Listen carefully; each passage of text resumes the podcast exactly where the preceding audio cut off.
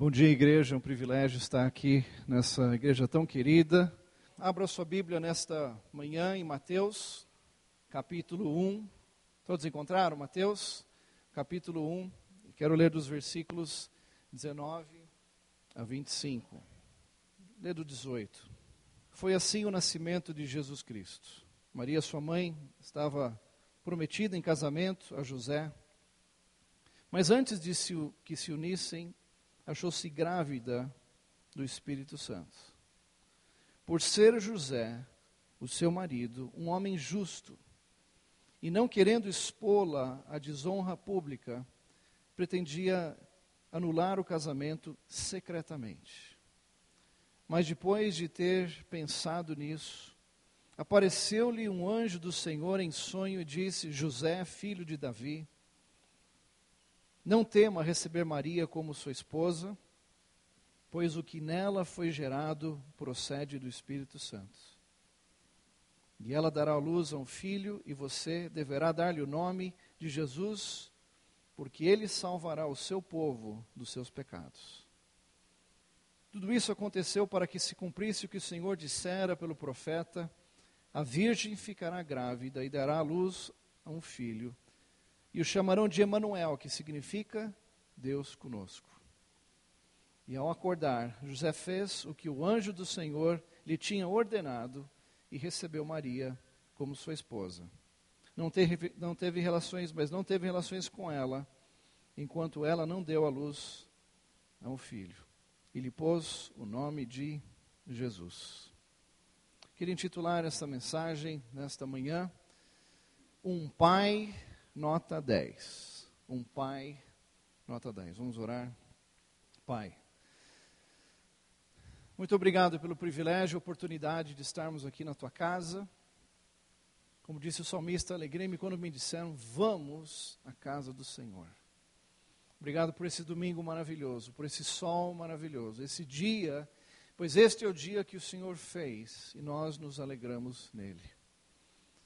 Agora, Pai, fala ao nosso coração fala à nossa mente, ao nosso espírito, que saímos daqui diferentes do que entramos, para que possamos, através da exposição dessa palavra, possamos viver aquilo que o Senhor espera de nós. E nós te agradecemos por tudo, em nome de Jesus. Amém. Queridos, a história do homem que mudou a história do mundo, Jesus foi precedida, foi influenciada, foi marcada pela vida de um outro homem, de seu pai José. Muito se fala sobre Maria e pouco se fala sobre José. Eu queria dizer para você que nessa manhã que José foi um pai nota 10. Um nota 10. Se, próximo slide, se o seu filho pudesse dar uma nota para você hoje, qual seria essa nota? De, de 0 a 10, qual seria essa nota que o seu filho daria para você? Você sabe? Se nós elaborássemos uma provinha de 10 perguntas, e alguns aqui já estão arrepiando agora, falando em prova, já faz tempo que você não faz prova, mas se uma provinha, 10 perguntas básicas, com 10 respostas, como é que você sairia? Bom, eu quero dar uma boa notícia para você, pai. Eu quero dar para você, nesta manhã, o gabarito desta prova. Aleluia. Eu quero dar as respostas certas. E essa prova se aplica não somente ao, ao, aos pais, às mães, aos, ao pai espiritual. Fiquei feliz de ver aqui na frente o Rogério. É Rogério? Isso, e com, com os seus dois filhos, sua esposa, dois filhos e aqueles muitos filhos espirituais. Também se aplica aos seus filhos espirituais. Para você ser um pai, nota 10. E cada resposta certa desta pergunta é uma característica da vida de José, que foi pai de Jesus. Antes de Jesus nascer, nós vemos cinco características deste homem de Deus. Um homem que influenciou o seu filho, que influenciou o mundo. A primeira característica de José, como homem, em primeiro lugar, número um, ele era um homem justo. Homem justo. Nós lemos aqui no texto, versículo 19: Por José ser um homem justo. Justo é aquele que é correto naquilo que faz, é correto na maneira que fala, aquele que é honesto no seu procedimento em todas as coisas. Justo é aquele que Deus chama o seu filho de justo. A Bíblia fala que o justo o quê? Viverá pela fé. Aquele que foi justificado por Deus, mas aquele que tem um relacionamento direto com Deus, que reconhece a sua paternidade espiritual, aquele que ama Deus, que honra Deus, mas aquele também que é justo, amoroso e correto com as pessoas ao seu redor. Ou seja, o relacionamento vertical com Deus determina o nosso relacionamento horizontal com as pessoas. E a palavra de Deus diz: a primeira característica deste homem, José, é que ele era um homem justo, um homem correto, um homem honesto. E como nós precisamos hoje em dia de homens que sejam justos em tudo que fizerem. A segunda característica deste homem, versículos 19 a 20, é que ele foi um homem discreto. Ele não expôs a sua futura esposa. Ele foi discreto, porque ela falou para ele: Olha, José, eu estou grávida. E a Bíblia diz que eles nunca tiveram relação sexual. Isso é uma boa notícia para os jovens que estão aqui que o sexo é feito para o casamento. E vale a pena você esperar a pessoa certa, que é a coisa certa, mas na hora certa, extremamente importante. E eles estavam se guardando, e de repente a noiva diz: José, eu estou, estou grávida. Ela disse: Olha, mas eu não tive relação com ninguém. Foi, foi uma obra de Deus. E aí os, o anjo do Senhor falou para ele: É verdade, José. Você não precisa quebrar esse relacionamento, isso é um fato, é um milagre, é uma grande verdade. E ele, pelas leis daquela época, se ele denunciasse que a sua noiva estava grávida, ela poderia ter sido apedrejada, ela poderia ter morrido. Mas ele era um homem justo, e ele era um homem discreto. Isso mostra o amor que ele teve por sua esposa, noiva e esposa Maria. Como é importante nós termos homens discretos, homens amorosos que, que compreendem o propósito de Deus, apesar das circunstâncias. Em terceiro lugar, nós vemos que ele era um homem crente. O anjo do Senhor apareceu para ele, versículo 21, e falou: Olha, José, o, o, é, o que existe dela, o que foi gerado nela é do Senhor, é de Deus. Você imagina se você estivesse na posição de, de José, você é homem, e um anjo aparece para você, contando uma coisa dessa, qual seria a sua reação? Você diz, ah, vai contar a história para outro, meu. Está pensando o quê? Isso não existe. Isso é história da carochinha. Mas José era um homem especial. José era um homem crente. Um homem que temia Deus, que sabia quando Deus falava com ele e ele creu na palavra daquele anjo, e ele creu na palavra profética que disse que de uma virgem nasceria uma criança, o Salvador do mundo. Ele creu nesta palavra. Diferente das circunstâncias que ele estava vivendo, ele creu. E homens, pais, nós precisamos ser homens crentes. Não homens que desconfiem da vontade de Deus e que desconfiem da palavra de Deus, mas homens que creiam que a palavra de Deus é verdadeira, que ela se aplica aos nossos dias, que ela é necessária para a nossa vida. José era um homem crente. Número quatro, outra característica deste homem que estava sendo preparado para receber um, um filho e cuidar deste filho. Número quatro, José era um homem obediente. Obediente. Diz aqui no versículo 24 que depois que o anjo falou que o filho seria chamado Jesus, e na realidade quem dava o nome dos filhos eram os pais e não as mães. A mesma coisa aconteceu com Zacarias, todo mundo queria que o filho desse, dele se chamasse Zacarias Júnior, mas ele falou: o nome dele será João. E foi José que deu o nome de Jesus para Jesus. E ele obedeceu a Deus. E ele cumpriu a vontade de Deus. Exatamente o que o anjo falou, ele obedeceu. E eu vejo a importância também de homens obedientes à vontade de Deus. Não somente crer na vontade de Deus, mas torná-la prática e trazê-la como realidade no seu dia a dia. Alguns dizem que é, o abecedário de Deus não começa com A, B, C, D. O abecedário de Deus começa obedecer.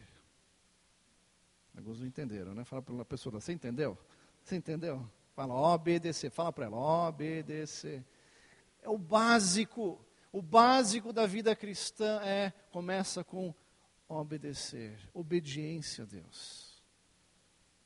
O nosso Pai Celestial é um Pai amoroso, é um Pai que quer que os seus filhos o obedeçam, assim como você quer que os seus filhos te obedeçam. E número 5, a última característica deste homem, José, um pai nota 10, é que ele era um homem íntegro. Versículo 25, ele não teve relações com ela, enquanto ela não deu luz a um filho. Nós vemos aqui que ele era um homem íntegro. A palavra íntegro vem da palavra integrar e íntegro, inteiro. Ele era a mesma pessoa, a vida espiritual de José era a mesma do que a sua vida material, sua vida familiar. Ele era um só. E como nós precisamos hoje em dia, homens e mulheres, pessoas que sejam íntegras, que, que a vida deles seja a mesma onde eles estiverem. Ela não é uma vida situacional que, dependendo da circunstância, é crente camaleão, que num lugar ele muda de cor, de forma, do outro lado ele se adapta. Mas você é crente dentro da igreja, você é crente fora da igreja, você é crente no trabalho, você é crente no jogo de futebol. É difícil ser crente no jogo de futebol para alguns aqui. Tem que repreender, né? Sai! Ele era íntegro. Era o mesmo no mesmo lugar. Vi uma história muito tempo atrás de uma. Chegou num belo dia, no meio. Antes de começar o culto. E o culto estava para iniciar, o pastor estava aqui na frente, de repente todos olharam assim para a porta do lado aqui, e de repente a família do pastor chega, todos com malas na mão. A esposa com malas, os filhos com malas na mão. E alguém, o pastor foi lá perguntou o que, que houve, o que vocês estão fazendo aqui? A esposa e os filhos, pai, a gente quer vir morar aqui porque aqui você é tão legal. Isso não se aplica só ao pastor. Imagina se lá no seu trabalho chegasse a sua esposa, seus filhos com malas. A gente quer ficar aqui um pouquinho porque aqui você é tão legal. Diferente do que é lá em casa. Por isso, se você é uma pessoa íntegra, você é uma pessoa que vive o que prega e prega o que vive, você é uma pessoa inteira que glorifica a Deus. E José era um pai, nota 10. Ele era justo, discreto, crente, obediente e íntegro. E aí nasceu Jesus. E nós conhecemos a narrativa, você pode continuar lendo no capítulo 2 aqui. E vamos pular para o capítulo 2, versículos 13. Vieram os magos, visitaram, trouxeram presentes. E nós vemos outra característica de José, número 6, versículos, capítulo 2, versículo 13 a 15. Depois que esses magos partiram, trouxeram os presentes e tudo, o anjo do Senhor apareceu a José em sonho e lhe disse: Levante-se, tome o menino e a sua mãe e fuja para o Egito e fique lá até que eu lhe diga, pois Herodes vai procurar o menino para matá-lo. Então ele se levantou, tomou o menino e sua mãe durante a noite e partiu para o Egito, onde ficou lá até a morte de Herodes. E assim se cumpriu o que o Senhor tinha dito pelo profeta: Do Egito chamei o meu filho. Sexta característica deste homem, um homem nota 10, é que ele era um homem responsável. Fale para a pessoa do seu lado, responsável. Eu pedi para você repetir para eu beber um pouquinho de água, que aqui é mais seco. o anjo do Senhor apareceu para José de novo. E falou: José, pega o seu filho e vai para o Egito, foge daqui. E você sabe a história, que Herodes mandou matar todas as crianças daquela região de dois anos para baixo. Mas José já tinha ido embora há muito tempo com sua esposa e com seu filho. Vemos a responsabilidade deste homem, nota 10. Ele era responsável pela proteção, pela segurança. Ele é responsável pelo cuidado e pela provisão da sua família. Isso é maravilhoso, essa responsabilidade foi dada aos homens, aos pais. Agora ele, como pai, tinha um bebê para cuidar, não somente a esposa, mas ele responsável pelo sustento e pela proteção dos seus filhos. Acho que todos nós, pais aqui, faríamos qualquer coisa para defender os nossos filhos, para proteger os nossos filhos. E José era um desses pais. Protegia. No ano passado, um amigo meu, pastor ali no Rio de Janeiro, o pastor Philip, ele foi, estava chegando à noite em casa com a sua esposa e foi rendido por assaltantes que entraram na casa e começaram a vasculhar a casa e começaram a pedir dinheiro, dólar e, e joias e computadores e coisas valiosas da casa. Armados. E um dos ladrões começou a se engraçar com a esposa dele, falou: Você dá o que a gente está pedindo, ou a gente vai fazer uma festa aqui com a sua esposa e você vai ficar vendo tudo isso. Eu conheço o Philip, um homem pacífico, um homem de Deus, um homem bondoso, mas ele me contou a história e ele disse o seguinte: Eu virei para aquele ladrão e disse: Se você tocar na minha esposa, um de nós vai sair daqui embrulhado num saco plástico. E a hora que ele falou isso, o ladrão deu um passo para trás. Eles pegaram o que tinham e foram embora. E essa história que ele contou isso, eu falei, uau, esse, esse cabra é macho. esse homem fez o que ele tinha que fazer para proteger a sua família. E quando eu estava lendo de José, um homem responsável, naquela hora ele foi muito responsável teria, estaria protegendo a sua família. Como é importante ser responsável. Número 7. Não somente responsável, mas ele era um homem atento. Ele foi para o Egito, não somente ficou lá, permaneceu lá, mas ele estava atento às notícias e atento, sobretudo, à vontade de Deus. Versículo, capítulo 2, versículos 19 a 23. Depois que Herodes morreu, um anjo do Senhor apareceu em sonho a José no Egito. Ele disse: Levante-se, tome o menino e a sua mãe e vá para a terra de Israel, pois estão mortos os que procuravam tirar a vida do menino. E ele se levantou e tomou o menino e a sua mãe e foi para a terra de Israel. Mas ao ouvir que Arquilau, estava reinando na Judéia, em lugar de seu pai Herodes, teve medo de ir para lá. Tendo sido avisado em sonho, retirou-se para a região da Galiléia e foi viver numa cidade chamada Nazaré. E assim cumpriu-se o que fora dito pelos profetas, que ele, Jesus, será chamado Nazareno. Nós vemos aqui que ele era um homem que estava atento. José um homem que estava atento à orientação e à voz de Deus. Não simplesmente ficou confortável ali no Egito, mas quando Deus falou é hora de você mudar, ele foi, ele obedeceu. Atento às orientações de Deus e um homem disposto a mudanças. Homem disposto a mudanças. Quantos de vocês aqui já se mudaram, vieram de uma outra cidade e se mudaram aqui para Brasília? Levante a mão, deixa eu ver. Olha ao seu redor. Você não está sozinho, Gilberto. É difícil mudar. Você deixar famílias, família, familiares, né, o que você conhecia, para um lugar novo, desconhecido. E uma coisa que nós precisamos é estarmos atentos a essas mudanças quando Deus fala para a gente. É hora de mudar. Nós temos que estar atentos, antenados, ligados à voz de Deus. Muitos anos atrás, quando meus pais, eu ainda morava com os meus pais, ele recebeu um convite para fazer o seu trabalho. Ele era a voz do Jimmy Swagger daqui no Brasil. Quantos se lembram do Jimmy Swagger, aquele programa de televisão? Então vocês viam o Jimmy e ouviam a voz de meu pai.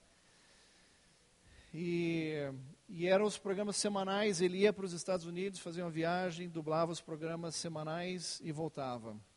E eles decidiram começar os programas diários, o estudo da Bíblia.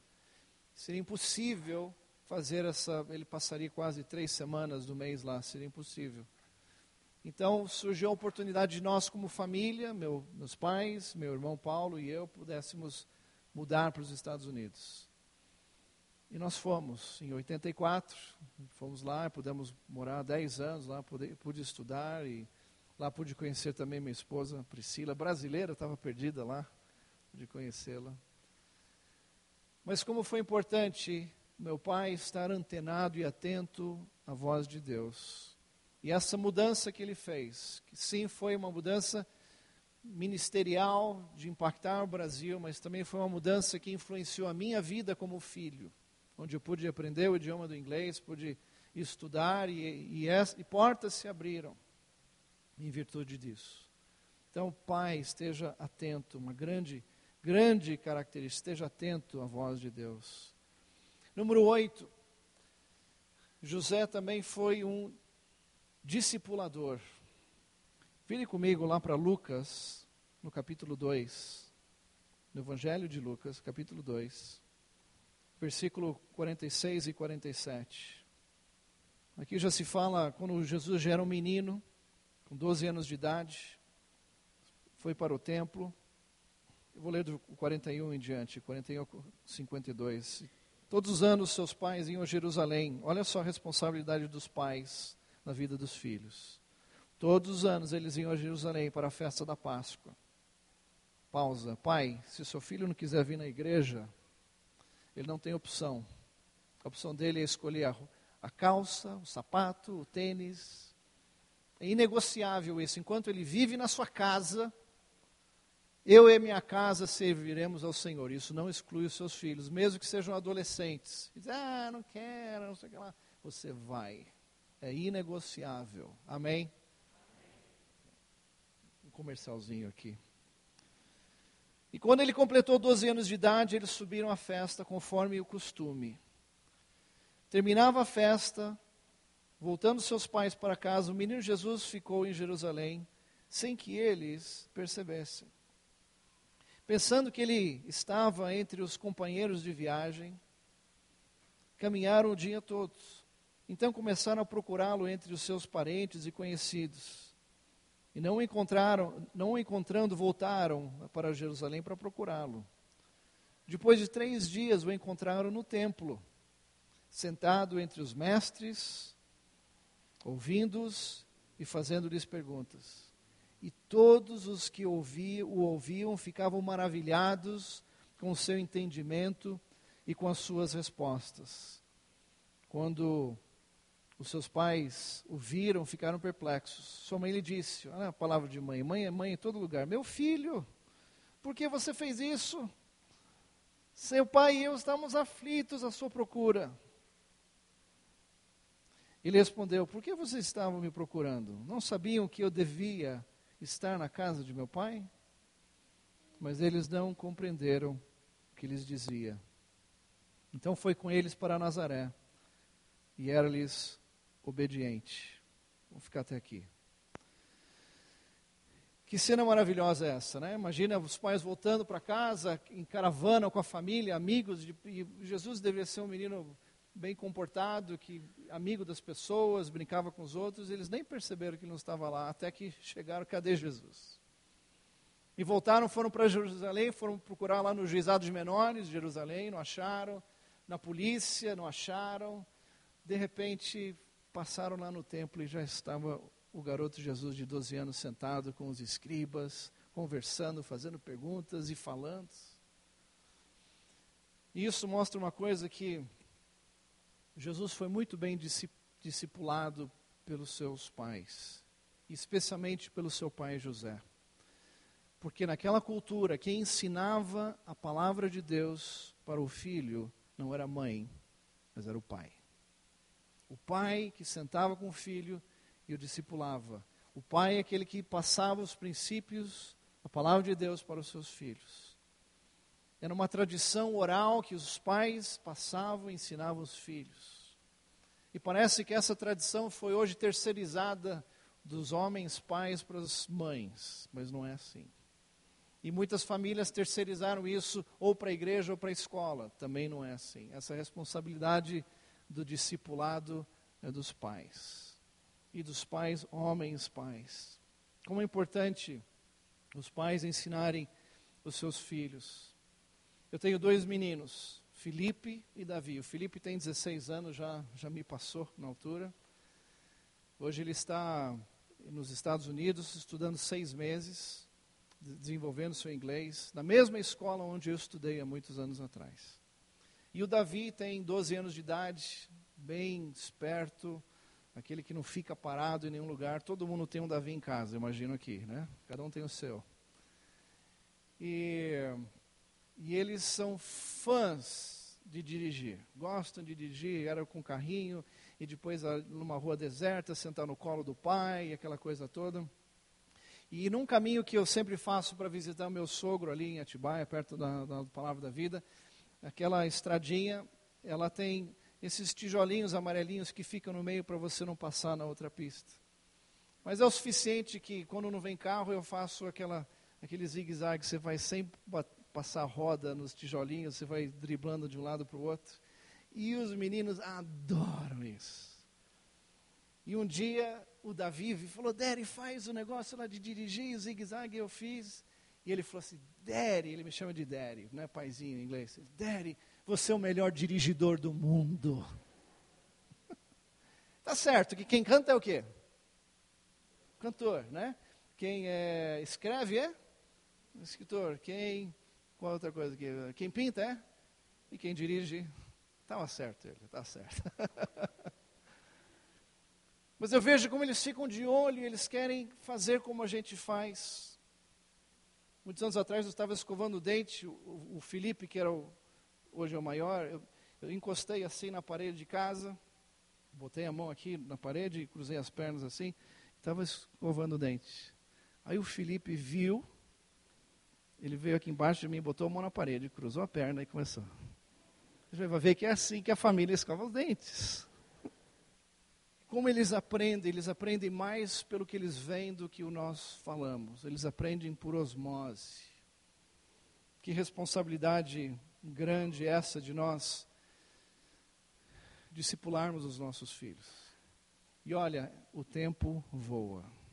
Parece ontem eram pequenininhos, já estão crescendo e logo, logo, faculdade, foram embora. Esse período que nós temos, são alguns anos, uma década, 15 anos mais ou menos, que eles já entendem as coisas, que eles estão em casa para a gente fazer a diferença na vida deles.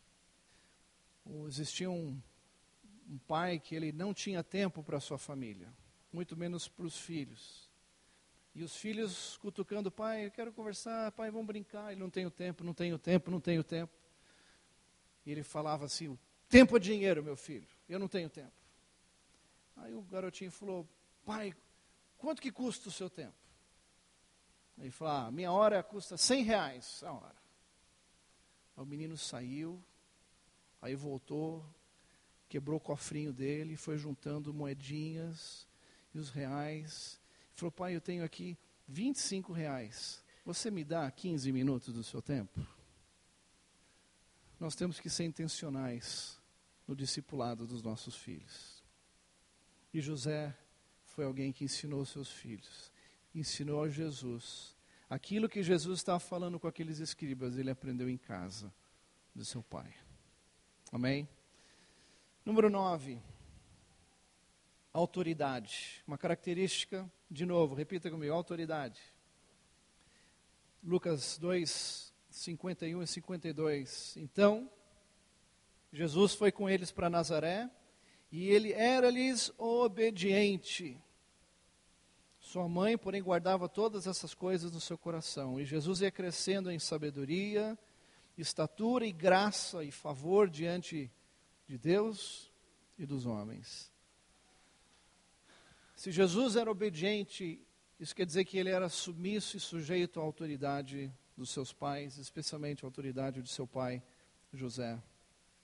José era e foi a autoridade estabelecida por Deus na vida de Jesus. Durante aqueles anos de crescimento, os anos que ele passou em casa, ele era autoridade. E Jesus obedecia a seu pai. Jesus era obediente. Anos atrás, quando nós fomos visitar os meus avós, eu era pequeno ainda, saí da casa do meu avô e, e logo tinha uma calçada, uma rua, e meu pai parou o carro do outro lado e nós ali nós fomos, eu e ele, estávamos ali no carro, uma rua movimentada, e de repente nós olhamos e vimos o meu irmão que estava dentro da casa, a porta ficou aberta, e o meu irmão saiu correndo, passou ali pelo jardinzinho, passou pelo portão, já estava agora ali na calçada, iria atravessar a rua correndo. E naquele momento eu, eu olhei para o meu pai e meu pai gritou: Paulo, para! E quase que deu para ouvir o freio do, do tênis do Paulo. E ele parou na guia e os carros passaram. E nós contamos essa história porque meu irmão está vivo hoje porque ele foi obediente ao pai. Mas se ele fosse fazer como filho questionar, mas pai, parar por quê? Não tinha tempo para explicar meu filho, cuidar, tem um carro aqui, tem um carro aqui. Tem umas certas horas que a gente dá uma ordem, um comando e fala, para! E a nossa obediência vai ter que terminar a nossa sobrevivência. E Jesus foi obediente a seu pai. E os nossos filhos têm que ser obedientes aos pais, quando os pais exercem autoridade estabelecida por Deus. Uma autoridade conquistada, uma autoridade debaixo de uma outra autoridade que é Deus em nossas vidas. O nosso desafio, meus queridos, como pais, quando os nossos filhos estão debaixo da nossa autoridade, é à medida que eles vão crescendo, é transferir essa autoridade, que deixa de ser nossa, para a autoridade de Deus sobre a vida dele o resto da vida. Porque ele, ele não vai ficar morando na sua casa o tempo todo. Um dia ele vai encontrar uma bela moça, ou ela vai encontrar um jovem crente maravilhoso, eles vão se casar, vão constituir família, sempre vão ser seus filhos, você sempre será pai e mãe. Mas a autoridade que prevalece para sempre na vida deles é a autoridade de Deus. E a hora que eles têm, estão debaixo de autoridade, obedecem aos pais, e não tem problema com isso, e submetem às autoridades, eles vão estar se submetendo à autoridade de Deus para sempre. Por isso que diz a palavra de Deus em Provérbios, ensina a criança no caminho que ela deve seguir. Não é o caminho, ah, vai por aqui, viu, meu filho? É lá, é bom, vai lá para a igreja, é bom, viu? Não, no caminho, vem cá, vamos juntos. E a promessa de Deus, mesmo quando for velha, não se apartará dele. Promessa de Deus. E por último, nós vemos que em algum momento na história de Jesus, José desaparece de cena. É bem provável que ele tenha falecido. Porque em, em circunstâncias já se fala somente de Maria e dos irmãos de Jesus, agora Jesus já moço, já homem. Vamos lá para Marcos capítulo 6, versículo 3. Último ponto.